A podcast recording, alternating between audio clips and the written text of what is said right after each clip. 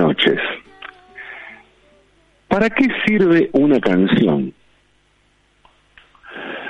Si pensamos en canciones inmediatamente vamos a pensar también en momentos. Las canciones nos llevan a determinados lugares, en tiempo y espacio.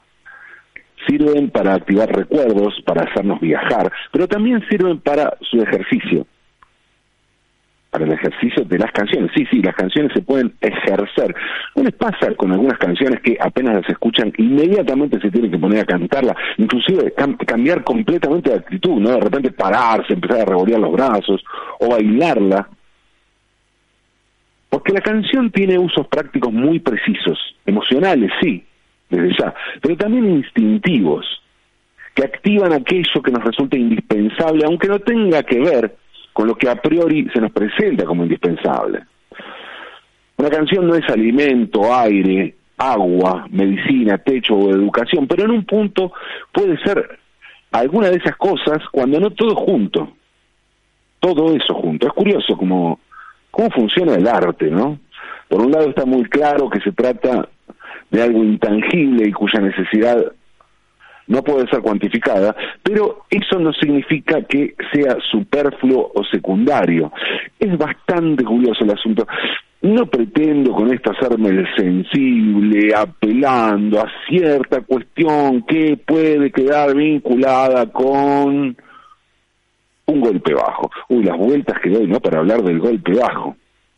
Pero bueno, aunque no me guste, aunque no nos guste, el golpe bajo existe. Y a veces el arte apela al golpe bajo.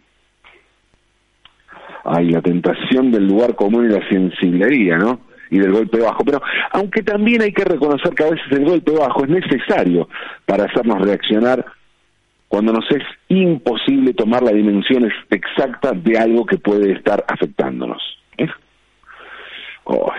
es complicado. Las cuestiones de alma tienen muchos misterios muchos misterios y pocas certezas.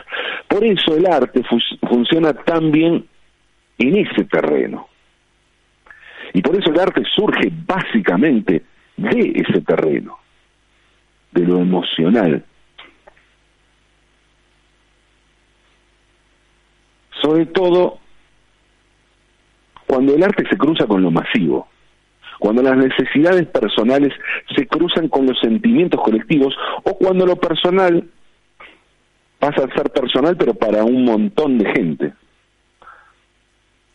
al mismo tiempo, por más que después rebote en cada, cada persona de un modo particular, pero hay algo colectivo así, ¿no? Las canciones tienen el poder de interpelar esos sentimientos desbordados e inexplicables y hacerlo de un modo masivo. Por eso su, su funcionalidad es difícil de medir, de cuantificar. Sabemos que las necesitamos, pero tal vez no sea en lo que pensemos si intentamos armar algún kit de supervivencia para algún lugar recóndito o un tipo isla desierta, ¿no? Esa cosa de qué te llevarías a una isla desierta. Una canción, y qué sé yo, cómo llevar una canción. Aunque en realidad ahora que lo pienso, si pienso en la típica imagen del náufrago, ¿no? De esos chistes de antaño. ¿Cuánto hace que no aparecen chistes de náufrago? No hay más, no sé. Bueno, pero esa cosa, ¿no? De, de, la isla desierta como lo lo último, lo más esencial en cuanto a supervivencia, qué cosa llevarse. Y yo pienso en eso, ahora, no, o sea, un poquito, en realidad vendría bien un poco de música, ¿no? Y solo pienso un poquito más allá, qué sé yo, en una isla desierta, donde no haga tanto frío, no, eso se suele pensar en lugares cálidos, esa isla desierta suele estar en un lugar cálido, ¿no? Donde haya árboles donde comer frutos, el mar para pescar, alguna fuente de agua dulce, y la verdad que yo no sé ustedes, pero pienso en eso, más música y yo estoy, ¿eh? No soy un náufrago, pero en este momento estoy muy cerca del mar. estoy en la República Separatista de Frente Mar, en la costa atlántica argentina, a dos kilómetros de la entrada de Santa Clara del Mar y a 15 del, de Mar del Plata, del casino de Mar del Plata, póngale, ¿no? Por tirar una, una ubicación precisa y reconocida. A 15 kilómetros del centro de la ciudad marítima más grande de la Argentina. Y aquí justamente, en esta ciudad de Mar del Plata, hace dos días, en realidad, hace poco más de 24 horas, se produjo un tsunami de canciones, porque vino a tocar uno de los más grandes autores de canciones vivos que tiene este país. Estoy hablando de Andrés Calamaro. Y este show en Mar del Plata significó la vuelta de Andrés Calamaro a los escenarios argentinos luego de tres años de ausencia. Calamaro volvió a tocar en vivo después de la pandemia, de la cuarentena, de esos 2000 y 2021, 2020, perdón, de esos 2020 y 2021, esos dos años, ¿no? Que todavía no terminamos de ponernos de acuerdo si existieron, si los inventaron los extraterrestres o si se trató de una alucinación colectiva. Aunque ahora que lo pienso, todo eso es un terreno que bien podría suceder en las canciones. Andrés Calamaro tiene un talento único. Ese talento único de Andrés Calamaro es el de hacer canciones con una lírica profunda y por momentos disruptiva o provocadora y al mismo tiempo ser ultramasivo. Lograr ese equilibrio es muy difícil, solo está destinado a unos pocos, pero hay un aspecto en el que Calamaro no es de esos pocos, sino que es único. Porque cualquiera puede pensar con razón que esas condiciones también están presentes en Charlie García. ¿no? Y es verdad. Es verdad, no solo eso. Charlie es musicalmente muchísimo más complejo que Calamaro. Y esto puede, en ese sentido, puede pensarse como más más complejo de lograr esa masividad que logra Charlie que en el caso de Calamaro. Recuerdo que entrevisté a Calamaro cuando sacó su disco Quíntuple de Salmón. Lo entrevisté para la revista La García, que eso entonces dirigía, y lo entrevisté junto a Javier Aguirre. Fue luego de hacer una crónica muy particular sobre el disco de Salmón, escuché los cinco discos de recorrido, además en un momento muy particular, en un momento aunque es de noche, porque lo escuché de, de las 2 hasta las 7 de la, de la mañana. Cinco horas dura en total el salmón. Lo escuché de corrido y fue, fui escribiendo esa crónica a medida que iba escuchando el disco. Y a las 7 y 10, 7 y cuarto arrancaba el partido Boca Real Madrid por la final de la entonces Copa Intercontinental que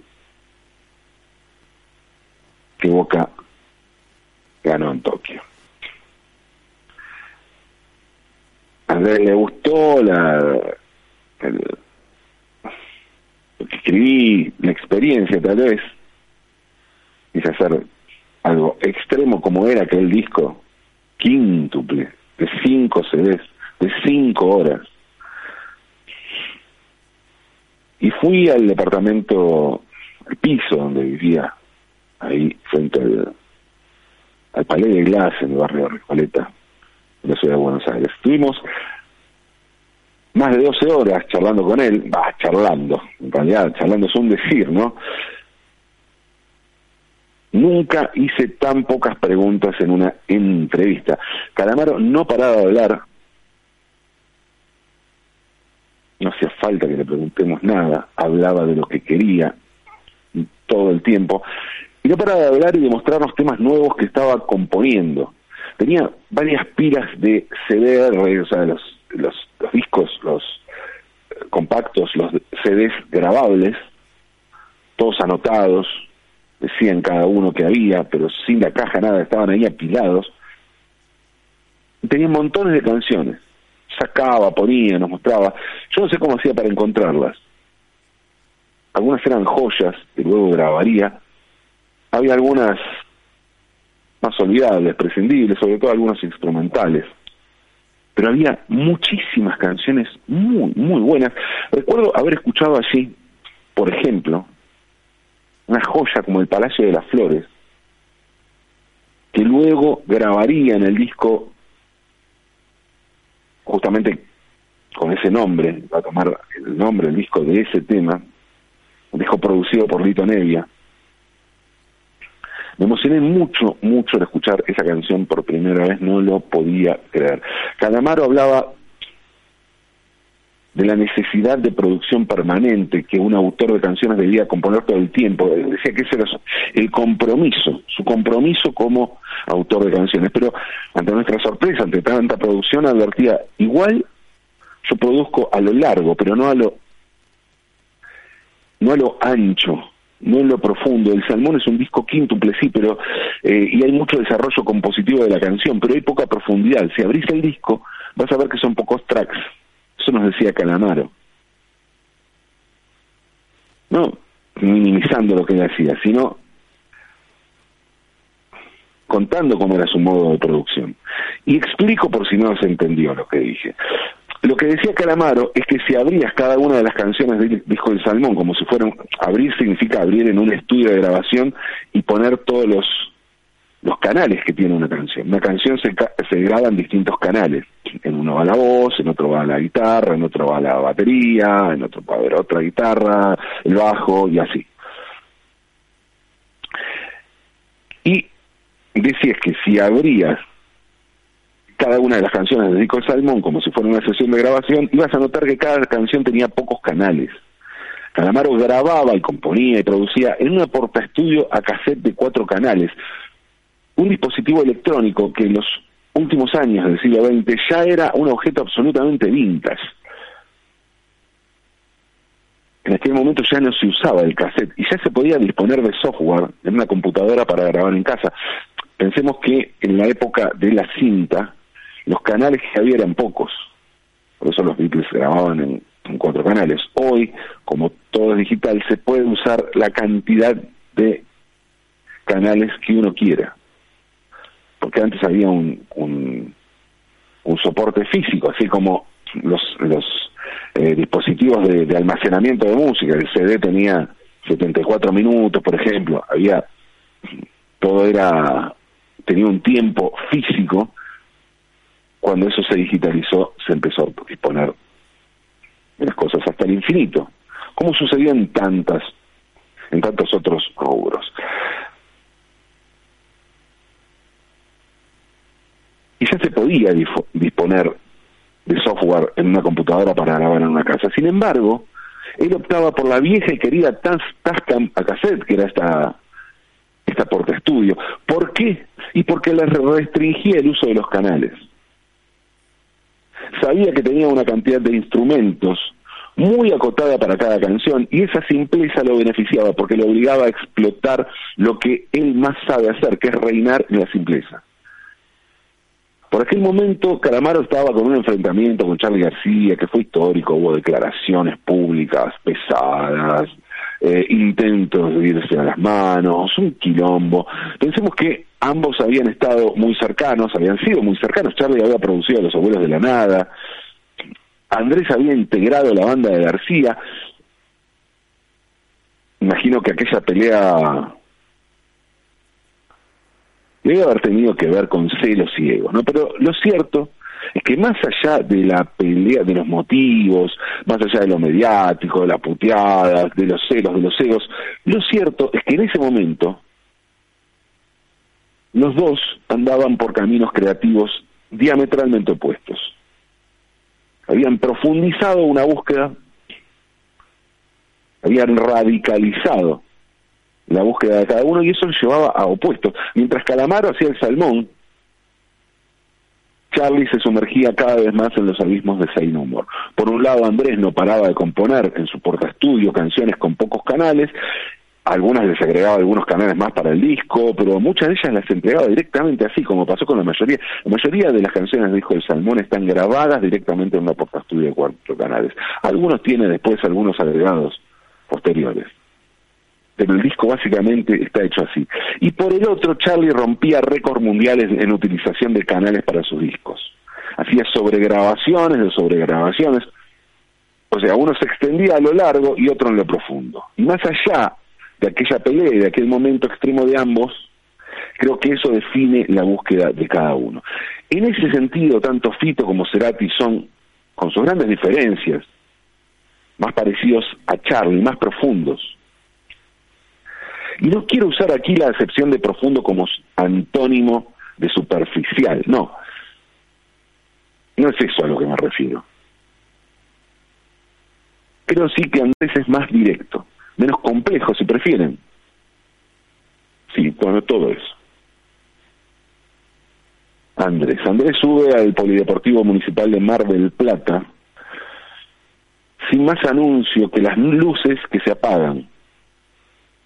El estadio está lleno, hace días que las entradas están agotadas. Y acá es Mar del Plata y solo Mar del Plata, no es la Mar del Plata de enero y febrero cuando en Mar del Plata está todo el país. A propósito, que ciudad grande que es Mar del Plata, es decir, sí, ya sé, es una obviedad lo que estoy diciendo, la cuarta ciudad más poblada de la Argentina. Un montón. Bueno, el caso es que Calamaro eligió Mar del Plata para, para volver a presentarse en vivo en la Argentina, pero después ir por otros lugares, va a estar en Buenos Aires, en Córdoba, en Paraná, creo. Suben los músicos, guitarra, bajo, batería y teclado, poderosa banda de rock, ideal para el repertorio simple y demoledor. Andrés lleva puesto un saco negro y debajo una remera con la cara de Héctor Lavoe. Andrés homenajeó a Héctor Lavoe el sábado de Mar del Plata, pero ya lo había homenajeado en su disco El Cantante. Lavoe fue un cantante eh, boricua, fue la principal voz de la salsa. Y cuando digo salsa, me refiero a eso que se llamó salsa, esa síntesis de la música afrocaribeña, ¿no? Eh, hay, hay bastante discusión sobre el origen de la salsa, los cubanos dicen que en realidad le robaron los ritmos eh, afrocaribeños, como básicamente el son, y le, le, agregaron alguna cosita más, que es que en realidad es una, una cuestión de marketing, puede ser, sí, pero lo cierto es que la voz fue quien definió ese nuevo formato para la música afrocaribeña que interpelaba tanto a los habitantes de las Islas Antillanas como a la comunidad hispanoparlante de Miami o del Bronx, los barrios latinos de Nueva York. La, la murió trágicamente muy joven cuando estaba en lo más alto de su carrera y de su éxito. Y es para la música afrocaribeña digamos que una mezcla de de Carlos Gardel y Jim Morrison. El cantante fue el tema más popular de la BOE, y así se llama también la película basada en su vida, protagonizada por Mark Anthony, con Jennifer López. Pero la BOE no componía. El autor de la canción es que iba a ser el verdadero revolucionario de la salsa, el que iba a llevar la lírica de la canción afrocaribeña a otra galaxia. estoy hablando del gran Rubén Blades, que es el autor del cantante.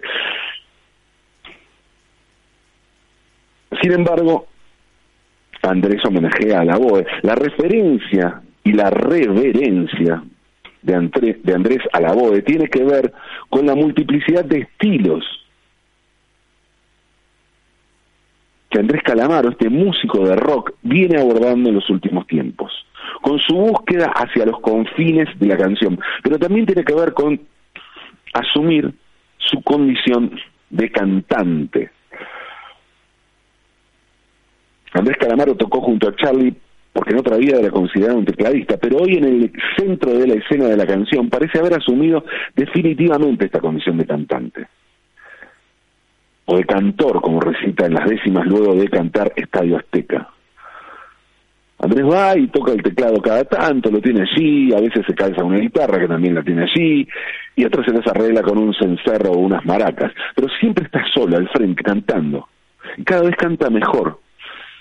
Se nota sobre todo en el momento en el que queda solo con el pianista cantando el bolerazo Espérame en el cielo. Sí, es Espérame en el cielo, corazón. Bellísimo. Es muy conmovedor todo ese espacio del show que le dedica a Diego, porque primero hace Maradona, todo eso se lo dedica a Diego. Dice, primero hace su tema Maradona, luego hace este bolero, Espérame en el cielo corazón, y lo remata con Estadio Azteca, sublime. Todo pegado uno atrás del otro, porque eso es otra cosa que llama la atención. Andrés casi no habla entre los temas. En los últimos tiempos venimos acostumbrados a escuchar comentarios de Calamaro sobre cuestiones políticas o sociales y a poner el foco allí. Él mismo hizo mención en los shows a cosas que cayeron mal, como cuando habló a favor de las corridas de toros en un concierto en Medellín. Lo personal siempre me cae bien que exista alguien como Calamaro que desde un lugar de gran masividad pueda decir cosas incómodas cosas por las que mucha gente sería cancelada si no tuviera la obra y la conexión popular que tiene la obra de Calamaro. Y digo que me cae bien la actitud independientemente de que no me guste muchas veces lo que diga Calamaro. O implique cosas que en Argentina no le interesan a nadie, como las corridas de toro. no le interesan a nadie, a alguien condenar mucho la corrida de toro, pero es algo, una realidad que totalmente ajena a nuestro país. Se puso al final, se había sacado el saco y empezó a jugar como si fuera un torero. Supongo que eso en España puede tener algún tipo de repercusión. Aquí parece más un juego que otra cosa. Más allá de cualquier opinión, de acuerdo o desacuerdo, no puedo dejar de celebrar a Calamaro consagrado totalmente a la canción. Casi en silencio en el show, por fuera de lo que canta. Calamaro consagrado a la canción tal como él la entiende, simple, directa y al mismo tiempo alejada de cualquier obviedad o lugar común. Y todo en medio de un concierto de rock, fueron dos horas en las que me las pasé cantando todo el tiempo y podrían haber sido cuatro o seis. Porque así de vasto, así de inmenso es el repertorio de canciones de Andrés. Canciones para que cantemos todos y todas y todas, canciones que seguramente vos también te sabes de memoria, aunque no seas su fan.